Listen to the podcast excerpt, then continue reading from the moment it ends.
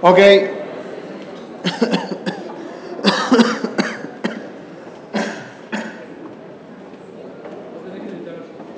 Sí. Ya.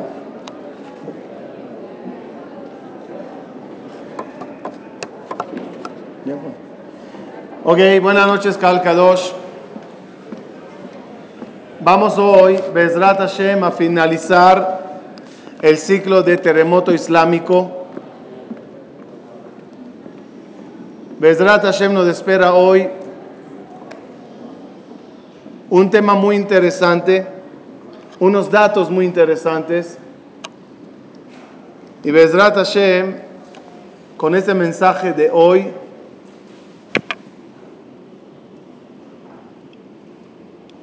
reforzaremos dos cosas, dos cosas que son muy necesarias para los días que vienen en camino.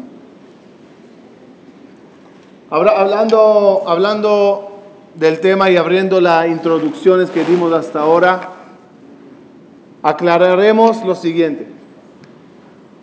El Ramjal, el Ramjal, el alumno del Rabbi Jaim Vital, eh, de la Rizal, Rabbi Jaim Vital, dice así.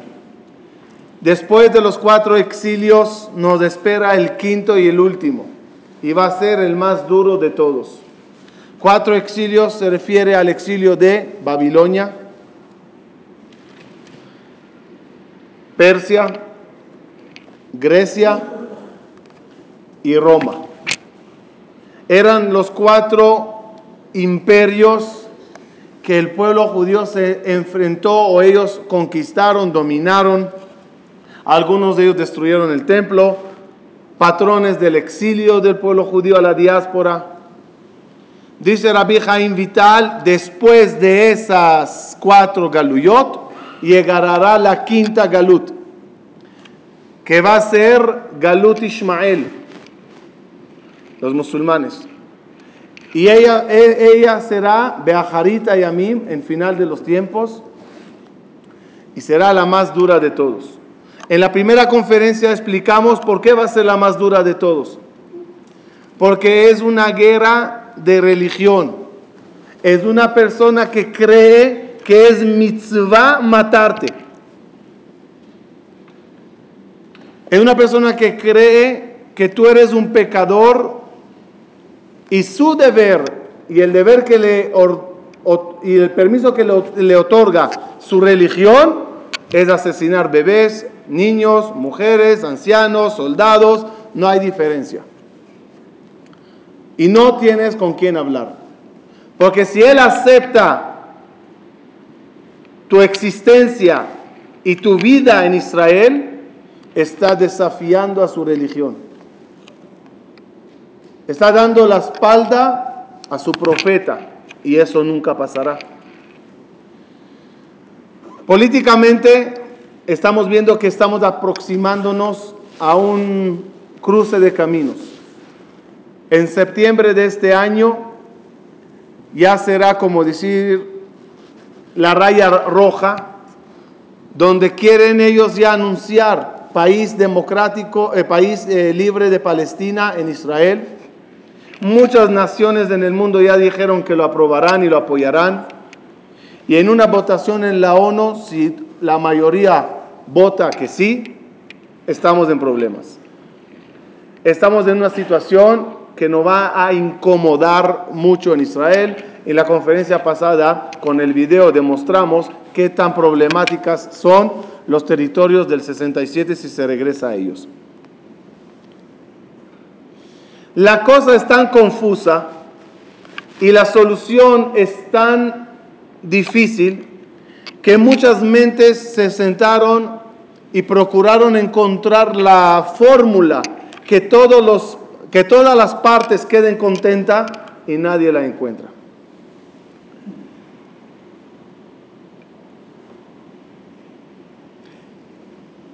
Y el problema más grave es que no tienes con quién hablar.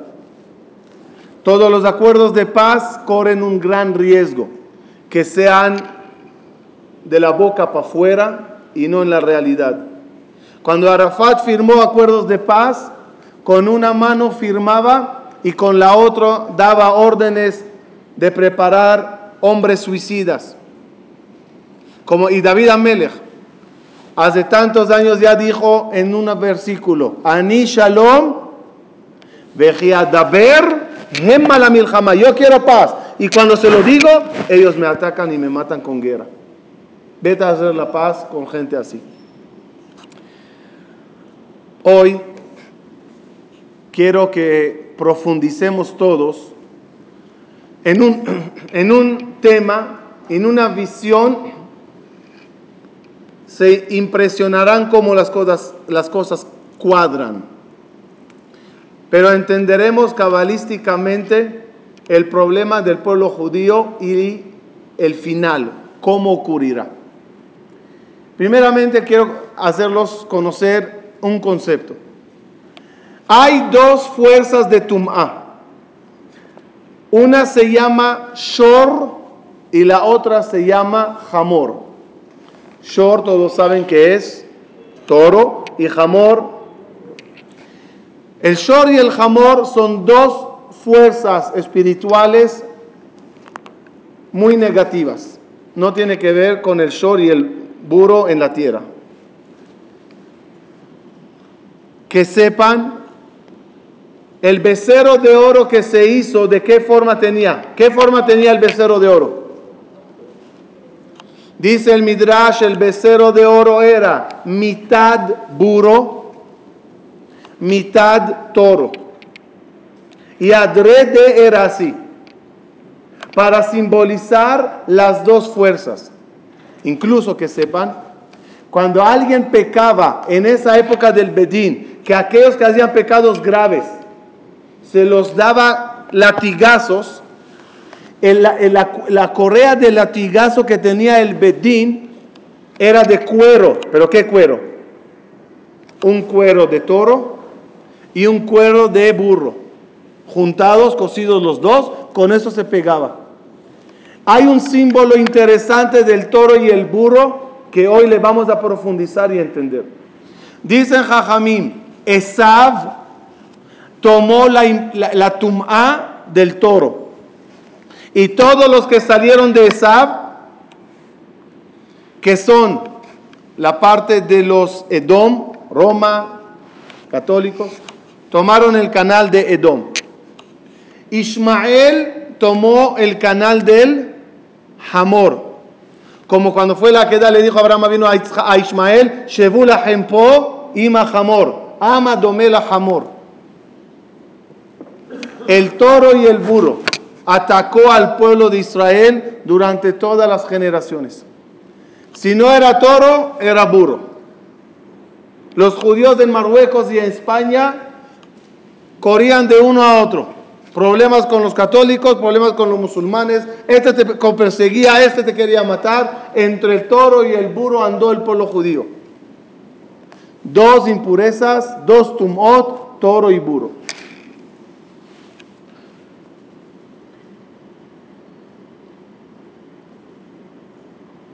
Dijimos la semana pasada la profecía famosa. Cuídate cuando se junte el toro y el burro contra ti.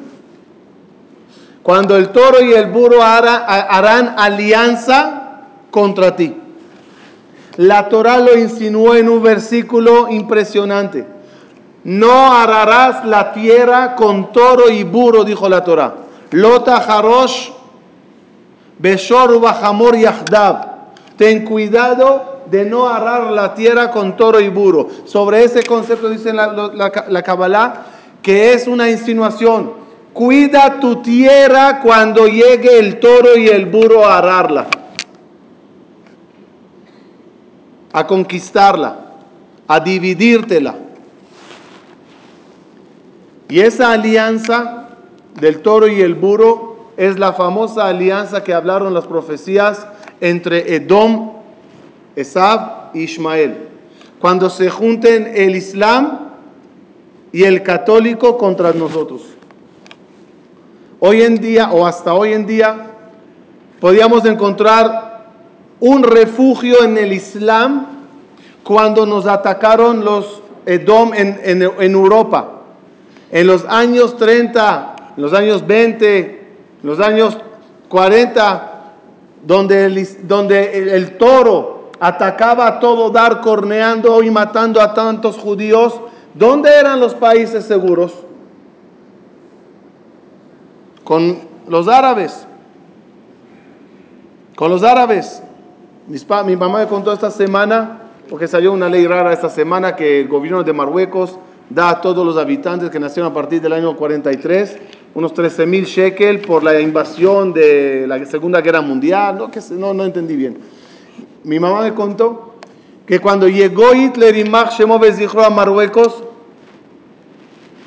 y, y quería pedir al rey matar a los judíos, le dijo el rey, discúlpame, los judíos son mis hermanos y no te permito matarlos. Y así se salvaron los judíos de Marruecos.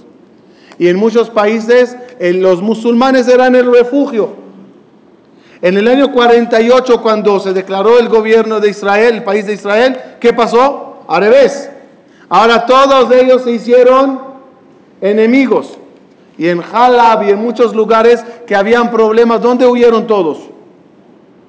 Muchos escaparon a Estados Unidos, a Panamá, a Europa, a España, Ahora se cambió. El refugio, ¿a dónde se pasó? A la parte del toro. Y hoy en día en la ONU, cuando hay problemas y los árabes y, la parte del, jamor, de la parte islámica ataca, el refugio de nosotros, ¿dónde es? Estados Unidos, Europa, ayúdanos, pongan veto, que no pase, que no se declare contra de nosotros nada. Pero imagínense, dice Jajamín hace años, cuando se junte el toro y el burro. ¿En, quién te, te refugiarás? ¿Dónde irás? La tierra será arrada con toro y burro. ¿Qué haces?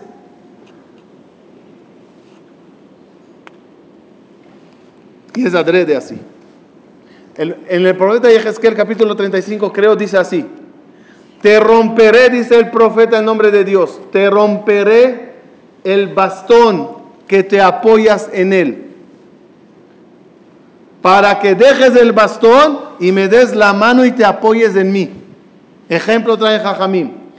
Un padre camina con su hijo y el hijo le cuesta un poco caminar. El papá quiere que el hijo se recargue sobre él. Es para el padre un placer ayudar al hijo. El hijo le da la espalda al padre, agarra un palo y camina con el palo. ¿Qué hace el papá? Rompe el bastón para que el hijo no tenga otro remedio y le abrace y se cargue con él.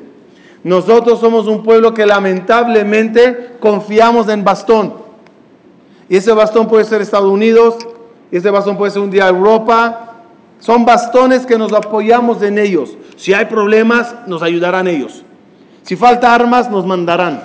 Si falta protección, protección y soldados, nos mandarán. Dice Dios, te voy a romper ese bastón para que dejes de confiar en aquellos y llegues a confiar y abrazarme a mí.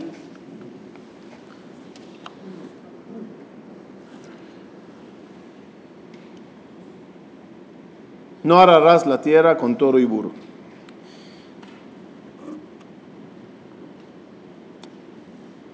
Jacob vino, cuando se enfrentó a Esab, le mandó un mensaje. Un mensaje que ahí está la clave que debemos de hacer nosotros como pueblo cuando se junta el toro y el burro contra nosotros. Que quede claro, ¿se acuerdan que dijimos en el nombre de la Bar Yochai? ¿Cuándo se va a juntar el toro y el burro? ¿Cuál es el propósito, el punto que se van a juntar sobre Jerusalén? Y lo estamos viviendo en nuestros días. Sé que lo que digo es como alarmante, pero como sé lo que voy a decir después es tranquilizador, me, permito alarmar. Cuando llegue la pregunta, ¿qué hacemos con Jerusalén? Ok, terreno 67, esto, Golán, Golán para arriba, Gaza, está bien. Al final, la pelea final, ¿cuál es? Jerusalén. Y Obama, ¿se acuerdan lo que dijo la semana pasada cuando lo demostré aquí? En público, ¿qué dijo? Jerusalén será del pueblo judío para siempre. Y al día siguiente dijo, me equivoqué en la frase, estaba mal, mal dicha. Su opinión verdadera, ¿cuál es? Jerusalén tiene que ser dividida y la parte eh, islámica de Jerusalén será la capital de Palestina. Algo que Israel no puede aceptar. Es peligrosísimo. Y si la parte del toro ya lo acepta, se juntó el toro y el burro.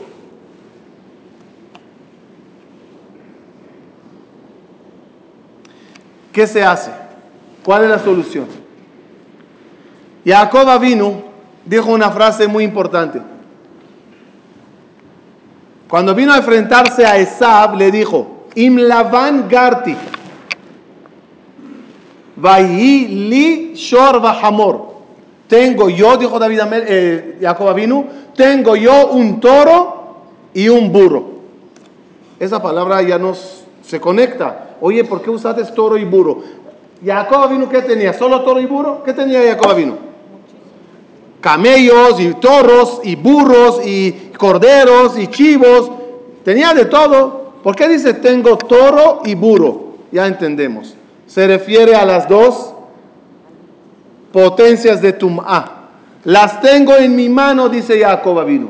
No me asusto de ellas. ¿Por qué, Jacob? Cuéntame tu secreto. Cuéntame tu secreto, cómo se logra sobrevivir, sobrepasar el ataque del toro y el burro juntos.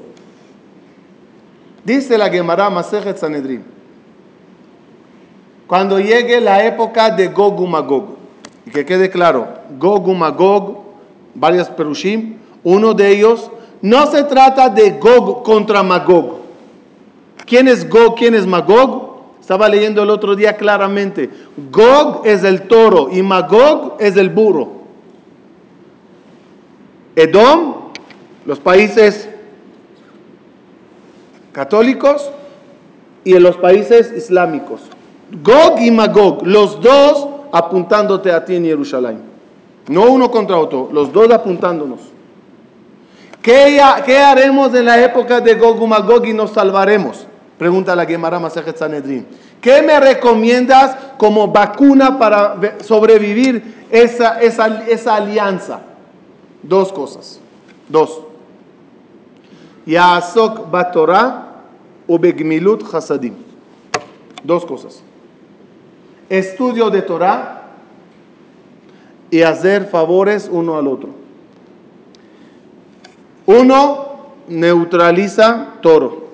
El otro neutraliza burro. Lo voy a explicar. Jacob vino sale de casa de Labán.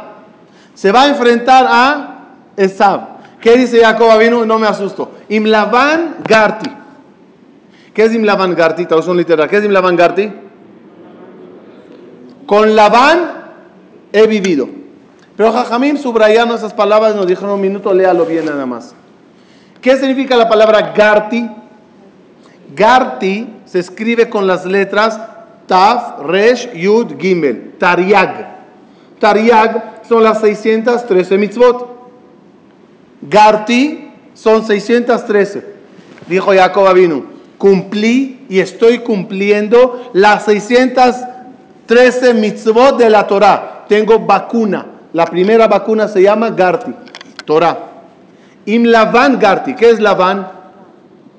¿Se acuerdan que estudiamos un poquito sobre el secreto de los colores y dijimos que la palabra, que el color de la justicia, el color de la dureza es el rojo y el color de la amabilidad, el color del dar, el color de la bondad es blanco. David, Jacob vino, Jacob vino, ¿qué es Labán? Gesed, misericordia Garti, Torah. Dijo Jacob Abinu, tengo dos armas. Soy hombre de Gesed y soy hombre de Torah. Por lo tanto, ¿cómo sigue el pasuca ahora? Shor. Tengo yo en mi mano el toro y el burro. Ese es el secreto de cómo, cómo sobrevivir a todo eso. Si Akadosh Baruj nos va a ayudar, nos pide dos cosas: que seamos personas de Maguen David. Maguen David aclaramos muchas veces que es el círculo, un triángulo hacia arriba, un triángulo hacia abajo. El círculo simboliza las amistades, las amistades. El Maguen David es la Torah que Dios entregó del cielo a la tierra, el cumplimiento de nosotros con los rezos y las plegarias y el estudio de Torah hacia Dios. Es el, escudo de nosotros, ya lo hablamos varias veces. Por lo tanto, dice Jacob Avinu, si tengo Labán y tengo Garti, tengo el toro y el burro en la mano y no me asusto de nadie. Todas las profecías que profetizaron que lo que estamos viviendo va a pasar, profetizaron también el final, que con Gesed y Ahí será el momento de la manifestación de Dios. Venit Kadishti, seré, seré santificado y reconocido en todo el mundo cuando vean todo el milagro que va a pasar en Jerusalén. Ahora entendemos por qué hay dos Mashiach. Mashiach ben Yosef y Mashiach ben David. ¿Por qué dos Mashiach? ¿Por qué dos Mashiach? Jacob vino Jacob vino tenía, entre los doce hijos de él, él regaló, no apodos, eh, calificaciones, no sé cómo llamarlo, a los hijos. Tú, Yehuda, eres león. Tú, Dan, eres serpiente. Tú, Benjamín, eres lobo. Hay dos de los hijos de Jacob que recibieron el título toro y burro. ¿Quién son? Yosef recibió el título toro. Ale Shor, Bejor Shoró Adarlo, Shor. Isahar recibió el título Hamor. Isahar, Hamor Gareb. Yo los pregunto, ¿alguien llama a su hijo Hamor? Hijo mío, eres Hamor.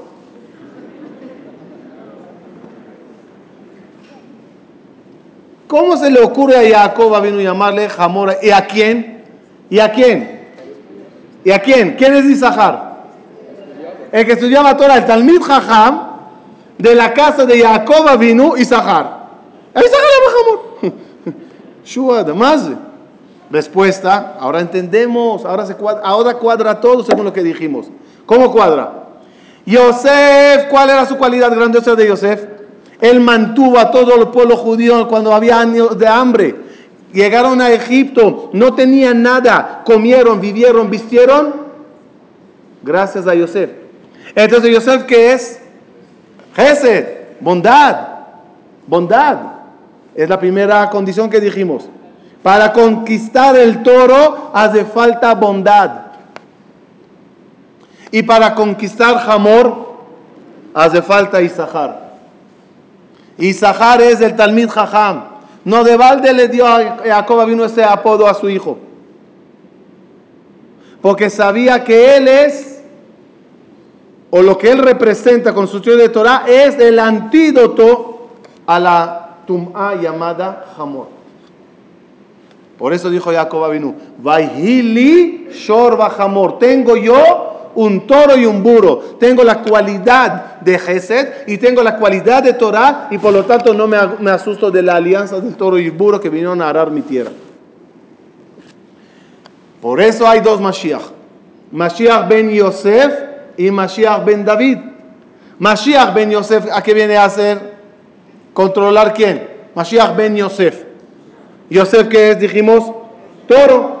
Mashiach ben Yosef viene a neutralizar el efecto y el ataque del toro.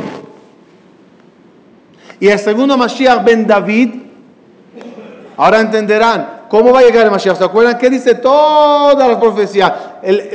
cuando veas el Mashiach, ¿qué vas a ver? Un Mashiach cabalgando, Ani, Rojev, al Hamor. Un Mashiach cabalgando en un burro. No entiendo, no puede venir en un caballo en un Ferrari, en un Early Davidson, así algo así que sea Es que, que veo, uy, qué Mashiach moderno, así que ¿Qué significa Mashiach Rojeval Hamor? Ahora entendemos. Rojeval Hamor, ¿qué significa? No montando un burro, sino dominando, conquistando neutralizando la tum'a del burro. Por eso Mashiach ben Yosef y Mashiach ben David. Así que, repito, todas las profecías que profetizaron, todos los pasos, cómo se van a dar, cómo se van a ir dando. Y Baruch Hashem somos una generación que tenemos el placer y el honor de analizar todas las profecías una por una y ponerla palomitas. Sí, pasó, ¿verdad? ¿Verdad? Sí, claro.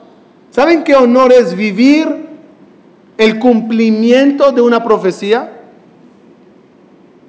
Y no hablo de profecías de grandes profetas, hasta simples jajamim, simples que nosotros creemos que eran simples. Pero comparados con grandes profetas, y al Kuchimoni, al Kuchimoni es un libro de Midrashim, no es un libro del Tanaj.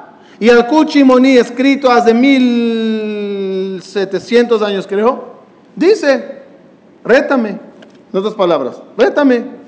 ¿Sabes cuándo el pueblo de Israel volverá a dominar el, estado el, país? ¿Cuándo de vuelta la tierra santa será del pueblo judío? ¿Sabes cuándo? Dice Yalcucho hace 1700 años. Cuando hayan 600 mil judíos en la tierra de Israel. Volverá a ser de nosotros. ¿Cómo sabía eso Yalcuchimoni? ¿Cómo lo sabía? ¿Cómo sabía? Dice el Zohar, guay guay cuando llegue la hora que se junte Esab y Ismael. Ay, hay que estar preparados para ese día. ¿Cómo lo sabía el Zohar? ¿Cómo sabían todas las cosas de ellos? ¿Cómo sabían que al final vamos a pelear con Ismael la tierra santa? ¿Quién dijo que no pelearías con los mongoles de Mongolia? También ellos conquistaron Jerusalén, ¿saben? Los mongoles llegaron a Jerusalén. ¿Quién dijo que no serán los chinos? Ya, no hay lugar en China, vamos a vivir en Jerusalén. ¿Quién dijo que no va a ser los turcos? Que no va a ser los... ¿Cómo sabes que van a ser los Ismael? ¿De dónde sabían todo? Yo creo que hoy los descubriré de dónde lo sabían. ¿Cómo lo hacían? Tarot, café. ¿Cómo, cómo lo hacían? ¿Leían qué? La taza, la Coca-Cola, una regla, Rabotai, y es una regla importante. Dice Shlomo Amelech, Ma she'aya u she'ye, ומה שנעשה הוא hace. ¿Traducción? ¿Traducción? Lo que pasó es lo que pasará. Lo que ocurrió es lo que ocurrirá. Ya está. Con eso ya descubrieron toda la historia y cómo finalizará. ¿Sabes cómo terminará todo? Todo terminará como empezó. Observa y lee bien el comienzo y sabrás cómo terminará. ¿Y el comienzo cómo fue? Abraham tuvo dos hijos, Ismael de Agar y Isaac de Sara. Y un día le dice Ismael a Isaac, vamos a ver el terreno de papá. Papá tenía un dunam allá, sembraba yo qué sé qué.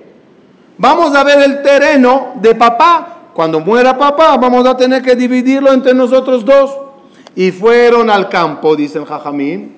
Y ahí en el campo, observando el terreno de herencia de papi Abraham, Ismael intentó matarle a Isaac. Eso es lo que, lo que allá lo que pasó. Por lo tanto, más allá,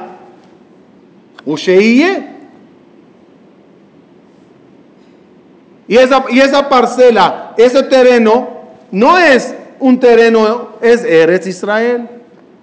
Y ante el, deseo de tener el terreno de papá, ¿qué hace Ismael a Isaac? Le intenta matar, como lo hizo ahí. Igualito como lo hizo allá. Más allá, Y dijimos de Shiur primero, creo que era. ¿Qué le motiva? ¿Cuál era la esencia de Ismael? La esencia de Ismael era ser una persona de fe, como su papá Abraham, Ismael era un hombre de fe, pero esa fe estaba mezclada con intenciones de asesinato a su hermano y adulterio. Sara le, agarró, le cachó a Ismael haciendo eh, cuestiones de adulterio. Por lo tanto, otra vez, Mashe allá. Y hoy en día, ¿a quién te estás enfrentando? A una persona que tiene fe, te asesina por esa fe, y la recompensa de ese asesinato es que arriba le esperan 72 vírgenes. Así es la fe de ellos. Arriba los espera. Cuando agarras a un yudí le dices, estudia Torah, cumple mitzvot, esfuérzate para ponerte filín todos los días, porque el día de mañana, arriba, arriba, tendrás el honor de sentarte con Rabbi Shimon Bar Yochai. Verás a Arona Cohen, verás al Gaón de Vilna. Eso es lo que prometemos a un yudí. No 72 vírgenes. Mashe allá. Es lo mismo, solo a diferencia de cuatro mil años. Y otra vez lo que hablamos anteriormente. Y cuando hubo un problema que Jacob se asustó y se escapó, cuando fue Esab y se casó con la hija de Ismael, Nebayot. Cuando se casó Esab con la hija de Ismael y vio Jacob esa alianza entre los dos, huyó. Huyó. ¿Huyó a dónde? Huyó de su hermano ¿Cómo se llama su hermano? Esab. Otro nombre dijimos, Edom. Edom dijimos es rojo. Rojo es justicia. Escapó Jacob, vino a casa de Labán, misericordia. Estudió 14 años de la yeshiva antes de llegar a casa de Labán, porque sabía contra esta alianza de Esab y Ismael, mi hermano y mi tío que se hicieron y se dieron la mano, lo único que me salvará es Torah y Gesed. ¿Cómo lo sabía Jajamí? Mashiaya, Usheiye. Y es un patrón que se repite. Dijo Irakuchimoni, 600 mil hombres de Israel regresa a la tierra a ser de nosotros. ¿Por qué? Porque cuando éramos 600 mil hombres pudimos salir de Egipto, pudimos recibir la Torah, pudimos entrar a Israel. Mashiaya, Usheiye. ¿Tenía razón en el Cuchimoní o no? 1920 no éramos más de 30 mil judíos en Eretz Israel. 1930, con la alianza de varios alumnos del Gaón de Vilna y muchos así, empezó, perdón, era antes, empezó a incrementarse el número. 1948 Entren y chequen en todas las páginas de internet que quieran. 1948 habían 600 mil judíos en Eretz Israel. Palomita, Ayacucho y Moni. Y así, una por una, profecía tras profecía, Mashehaya, Usheiye. Y cuando llegue la hora de la Geulah, y venga Bezrat Hashem el Mashiach y construirá el tercer Betamigdash. Zohar dice, ¿tú crees que cuando llegue el Mashiach y ya se manifieste, todos le van a aplaudir? No, también allá habrá problemas. También al Mashiach van a intentar derrocarle y pensar, ah, es un brujo más. Pero ese ataque ya demostrará que no hay nada que hacer. ¿Dónde lo sabes, Zohar? Cuéntame tu secreto. ¿De dónde lo sacates? Mashe allá. Maya. Maya. Dice Jajamín. Introducciones pequeñas. El Bet Migdash, Shlomo Melech Shirim lo compara al cuello, que Migdal David Tzabarej, tu cuello es como el Bet Migdash. ¿En qué se parece el cuello al Bet Migdash? De la misma forma que el cuello une el cuerpo y la cabeza, Así el Bet Migdash une al pueblo judío y Boreolam. Entonces, ¿el cuello qué es? Bet Migdash. Muy bien. Abraham, Isaac y Jacob, tres patriarcas. Que Neged equivalen primer Bet Migdash, segundo Bet Migdash, tercer Bet Migdash. Entonces, el tercero que viene en camino, ese Bet Migdash, ¿cómo, se, ¿cómo le catalogaríamos? Ese va con Jacob. Ahora entenderán una escena en la Torah y no de balde fue escrita y aclarada en los Midrashim. Jacob vino se enfrenta a Esab y corre Esab a su hermano con una cara de amigo, pero con un corazón de odio. Y son los peores enemigos los que te abrazan y adentro te odian. Y cuando ya llega y le abraza a, a Jacob, ¿no? ¿Qué intentó hacer?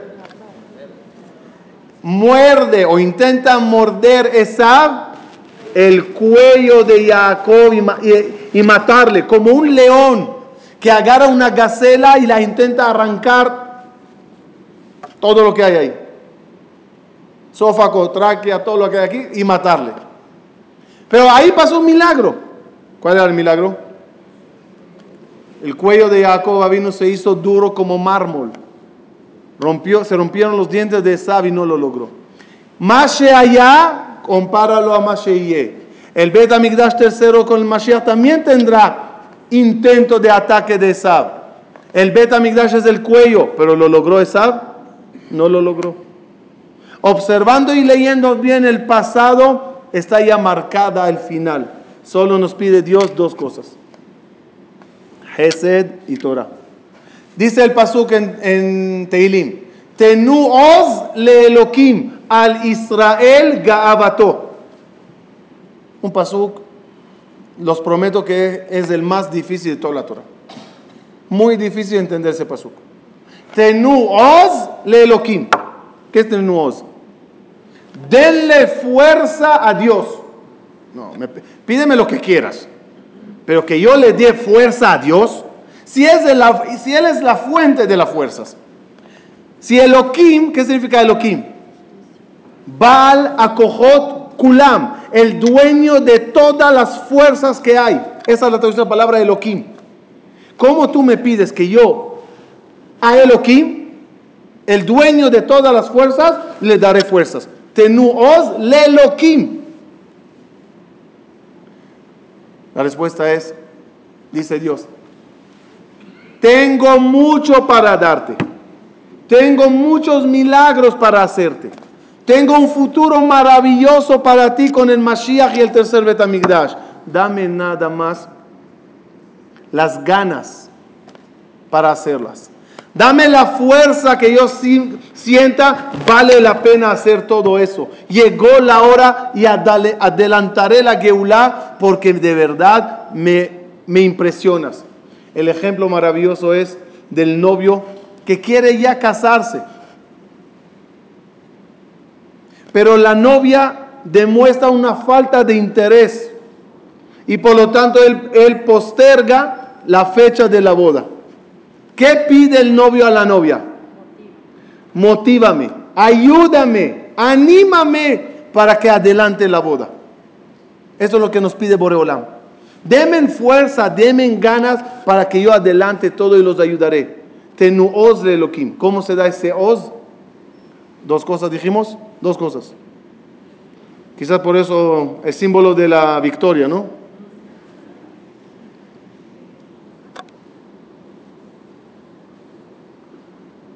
Dice que después de la llegada del Mashiach, Nasrallah viene a su ayudante y le dice, ¿sé qué? ¿Ganamos? Se nos quedamos tú y yo nada más. Tenuos le Elohim al Israel Gabato. Den fuerza a Dios porque quiere enorgullecerse con Israel. Kalkadosh. Se está acercando la festividad de Shavuot. La semana que viene Shavuot. Y Shavuot tiene dos mensajes, los justos que estamos hablando ahorita. Es el día de la entrega de la Torah. Y la costumbre de todos es comer, de muchos, comer comida láctea, leche. Leche es blanco, dijimos, y leche es Gesed. Y la Torah es la segunda columna del estudio. Y cada uno de nosotros aprovecharemos para reforzar mucho el canal del Gesed y el canal de la Torah. Aclararé dos minutos de cada cosa. Gesed, Gesed no significa tzedakah, o mejor dicho, no solo tzedakah. A veces cuando uno dice a uno, hay que hacer Gesed, lo traduce directamente, quieren de mí dinero. No, no, no se trata de billete. Gesed es una sonrisa. También es Gesed. Una sonrisa. A alguien que camina amargado, con cara larga, y solo estiras tus mejillas y le das una blancura de dientes, eso es Gesed. Ahora entendemos el versículo. Dice Shlomo Amelech, Tov malbin shinaim eh, es más valioso emblanquecer los dientes al amigo, es decir, sonreírle al amigo que darle leche. Otra vez, leche que es, dijimos, bondad, dar algo. Que sepas que a veces una sonrisa hace mucho más de una tzedaká que des. Una palabra, un elogio, un abrazo, un consuelo. El Gesed consiste que mi corazón sienta tu dolor. Que tu problema sea también mi problema. Eso es la cualidad del pueblo yudí. Baishanim, Rahmanim, Gomle Hasadim. Gomle Hasadim. Y la segunda columna que es la Torah, Rabotai. Primeramente, y no paras de la barba a nadie los felicito por venir cada martes en cantidad y en calidad de personas y sentarse a estudiar Torah. De verdad, de verdad que le pido a Dios que nos ayude siempre a seguir estudiando juntos temas interesantes, amenos. Los felicito por el esfuerzo y los diré un secreto. Muchas veces cuando termino conferencias, ciertas conferencias que de verdad siento que estaba bien lo que se dijo y como se dijo, se digo, se dijo, me volteo a Dios y le digo, Dios, solo espero que te saque una sonrisa. Solo eso, solo espero que estás alegre. Solo espero que estabas observando todo y eso te causó una alegría. Porque tienes hijos especiales. Pero Rabotai, el elogio era antes del... Pero Rabotai, no es suficiente. Cada uno tiene que incrementar horas y tiempo de estudio. Cada una tiene que dedicar más tiempo para lectura de Teilim, un poco de rezo, unos alajos que corresponde a las mujeres, leyes de kashrut de cocina, leyes de educación de los hijos. Y los hombres, qué tan importante cada uno que se dedique una hora al día para estudiar, una hora de una clase fija, y si puede un poco la mañana, un poco la tarde, qué mejor que eso. Ya dije 80 mil veces a las mujeres, no acepte que el esposo llegue de la oficina a la casa. Llega fiera, llega un, un poquito a la clase de Torah, que se desquite con el jajam, que le grite, que le discuta. Ya, llega más mansito. Más fácil de dominar al león en el circo después de darle de comer. Rabotai, somos un pueblo que tenemos una Torah impresionante. Lo asajen le mishpatim Y saben cuál es el motivo que toda esa alianza de Sab y Ismael vendrán contra nosotros. ¿Cuál es el motivo del toro y el burro que se juntaron contra nosotros? ¿Por qué nos odian? ¿Por qué? ¿Por qué? ¿Alguien me puede explicar por qué? ¿Qué? ¿Qué explicación me dirás? Una vez nos mataron porque tenemos mucho dinero, una vez porque no tenemos nada, una vez porque nos metimos, no nos metimos, una vez porque dije, ya no sabes qué hacer. La famosa historia de aquel que vino, un, un rasha, vino un judío y le dijo, ¿eres judío? Dijo, sí. ¿Por qué no llevas un sombrero? Le pegó. A la semana llegó y le dijo, ¿eres judío? Sí. El judío ya se preparó y tenía el sombrero. ¿Por qué tienes sombrero? No me gusta. Le pegó. Y cada día llegaba con una cosa hasta que un día llegó y le dijo, ¿Eres judío? Le dijo, epa. Sin preguntar. Pega y vete. Porque viniste a pegar y solo estás buscando excusas. ¿Cuál es el verdadero motivo del antisemitismo mundial? Jajamim dice, en Shavuot se entregó la Torah en monte Sinai. ¿Y por qué esa montaña se llama Sinai? ¿Por qué esa montaña se llama Sinai? Porque en ese día bajó Sin'a, odio al pueblo de Israel. Con la Torah bajó el odio, el odio que tú tienes, algo tan grandioso que nadie tiene. Es odio. Te odio que eres el pueblo elegido. Te odio que eres especial. te odio que te eligieron a ti y no a mí. Caín odió a Ebel porque Dios prefirió el rezo, la, es la ofrenda de, de, de, Ebel. En el momento que recibimos la Torah y nos convertimos en el pueblo del libro, así el Corán nos llama. El Corán, Muhammad dice, ellos son el pueblo del libro. Quiere decir, se hicieron un gran pueblo desde que recibieron este libro. Y yo creo que no hay más insulto a todos los musulmanes lo que los dijo Muhammad en el Corán. Cuando no entiendan lo que yo escribí, pregúntenselo a los judíos. Corán, está escrito. Cuando no entiendas lo que está escrito aquí, pregúntale a un judío. ¿Hay un insulto más grande que eso?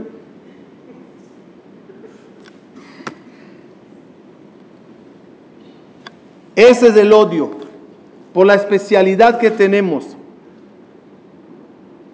Pero que quede claro.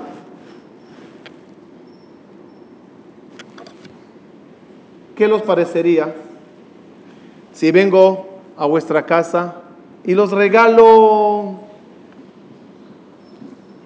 algo así valioso, costoso, no sé, ayúdame Jacob, algo así costoso? Centenarios, dices, ¿está bien? ¿Diez dijiste? Uy, hermano, no voy. Está bien. Diez. Se me recuerda que uno dice al amigo, oye, ¿por qué no vienes a visitarme? Dice, ok, ¿a dónde vives? Mira, en la cuadra tal, tal, tal, a media cuadra hay una casa muy bonita, un portón verde. Con el, con el codo o con el hombro, das un golpe, se abre la puerta y pasas. Dijo, ¿y por qué con el hombro y codo y patadas? No puedo abrirlo con la mano. ¿por qué vas a venir con las manos vacías o qué? Entonces llegué a tu casa con 10 centenarios. Toma un regalo. Y tú emocionado me dices, wow, increíble. No sabes qué necesidad tenía de esto. Es que la puerta se me cierra con el viento y lo voy a poner aquí para que no se me cierre la puerta. ¿Cómo te sentirías tú? Dígame la verdad. ¿Qué? Ya, ya, ya, no te entiendo. ¿De qué estás molesto? Le das un regalo y lo está usando. ¿La molesta cuál sería? Lo estás usando, sí. Pero no para eso te lo regalé. Estás dando un uso bajo a algo tan valioso. Rabotai, Dios se siente igual con nosotros. Nos dio un libro, una Torah maravillosa, profunda, increíble y la leemos de cabecilla para dormir. En vez de cuando, cuando ya la leemos. O lo ponemos en la biblioteca de adorno para que se vea una casa con libros de Torah. Dice Dios, no para eso te lo di. Me gustó un ejemplo bonito, que dijo Rav Shaul Malech. Dijo así, dice que hoy, me dijo que en las tiendas hoy en día se vende una pluma que cuando escribes no se ve. ¿Tiene nombre eso? Tinta invisible. ¿Ah? Tinta invisible. Tinta invisible. Y cuando quieres leer lo que luz. agarras una linternita, luz así, azul me imagino, ¿no? Violeta dice, y ilumino y aparece todo lo que escribí. Rabotay que sepan. Dios nos entregó un libro, pero entre las líneas, arriba, abajo, en el costado, en la otra hoja, escribió infinidad de profecías, mensajes, eh, conceptos, cosas maravillosas y profundas. Lo que ves es el cuentito. Lo, bonito, ¿a dónde está? En lo que escribió Dios con su puño de mano entre las líneas. Y te entregó la, linternita. Toma, toma. Cuando el Goy lea Torah, que lea cuentos. Pero cuando tú leas Torah, te pido que ilumines y leas la, entre líneas todos los secretos que te di. Qué dolor es que no prendamos la linterna y solo leamos cuentos y creeremos que a eso se refirió Dios. Los mensajes están allá. Y el deber de cada Yehudí es no leer Torah, sino estudiar Torah. No quedarse con el cuentito que te contaron en el colegio, y con todo respeto al colegio, no es la Torah, es la base de la Torah. Después viene el estudio, viene la profundidad y vienen los secretos. Tienes un libro maravilloso. Ya que nos odian, por lo menos que sea con motivo. Por lo menos usé ese libro, le sé con todos sus secretos y mensajes. Para cerrar y finalizar, cada generación dijo, sí, llegará Mashiach, pero no creo que a mí, no creo que es mi generación. Me imagino que algún día llegará. A mí no me tocará. Por favor, ni me tocó una rifa en el colegio, nunca nada. Me va a tocar Mashiach. No, no tengo cara de uno de suerte. Ya, a lo mejor mi hijo, mi bisnieto, algún día llegará, no lo dudo. Cada generación quizás dijo eso. Pero en una generación va a llegar, ¿no? En un momento va a tocar. Especialmente cuando tienes infinidad de profecías que te están acompañando, paso tras paso. Y te dicen, ya está. Termino con el mensaje, Mashiach no es terror. Mashiach no es temor. Mashiach no es miedo. Geulah es algo bonito. Y hago un llamado y, y aclaratoria que basta a todos los que hablan de Mashiach y lo ligan con terror, con muertes, escenas aterradoras tantas que uno dice, si así es Mashiach, pues que no venga. Y si le tocará a mi nieto, pues Hazid mi nieto. Así sentimos en la subconsciencia. Y felicito a una señora que aquí en una conferencia de un rabino que vino desde Israel y habló de una forma muy fea, según mi opinión, de lo que es la llegada del Mashiach, se levantó la señora y le dijo, disculpe, si es así no quiero que venga. Le, le dice el rabino, pero eres religiosa, tranquila. Dijo, sí, mi papá y mi mamá, ¿qué? Entonces, ¿qué quieres? ¿Que yo pida un Mashiach para que a ellos mueran y eso sufran? Mashiach no es eso, Rabotai. Mashiach es un premio al pueblo judío.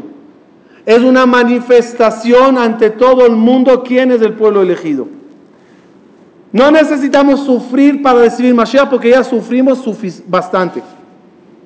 Y todas las profecías de la guerra de Gog y Magog, de terror y guerras, pues dijo Rabbi Yaakov Kanievski, ni más ni menos. Rabbi Yaakov Kanievski, alta autoridad, máxima autoridad, le diría yo, que la guerra de Gog y Magog, con todas sus profecías tan horrorosas, ya pasó en la Segunda Guerra Mundial. Eso ya está atrás. ¿Qué viene ahorita? Belleza, premio, manifestación maravillosa de Boreolam, demostrando al pueblo judío y al mundo entero que es Israel, pertenece a Israel y Jerusalén es su capital. Es un premio que viene en camino. Solo Dios nos pide una cosa. Denme fuerza para hacerlo. Gesed y Torah. Que Hashem nos ayude a reforzar mucho el Gesed y la Torah en uno, en casa, en comunidad. Y así veremos milagros y maravillas. Kal Kadosh, mañana un acontecimiento especial. Tenemos el honor de dar una conferencia en, la comunidad de Monte Sinai, en, el templo Charles Simcha. Va a ser una conferencia muy interesante, magia negra, eh, va a haber cena muy especial. Creo que mañana toca una noche israelí. Bezrat Hashem, habrá rifas, no sé si mañana o al final del ciclo, de iPad, eh, vuelos a Israel, algo muy grande. Rabotai, la segunda conferencia y la tercera ya los explicaremos dónde van a ser. Estamos haciendo unos ajustes pequeños, pero mañana seguro es en Charles Simha, 9 y cuarto en punto. Los esperamos a todos allá. Los jóvenes que vienen conmigo a Nueva York, tenemos reunión ahorita, quédense y, y ya. Nadie la toca.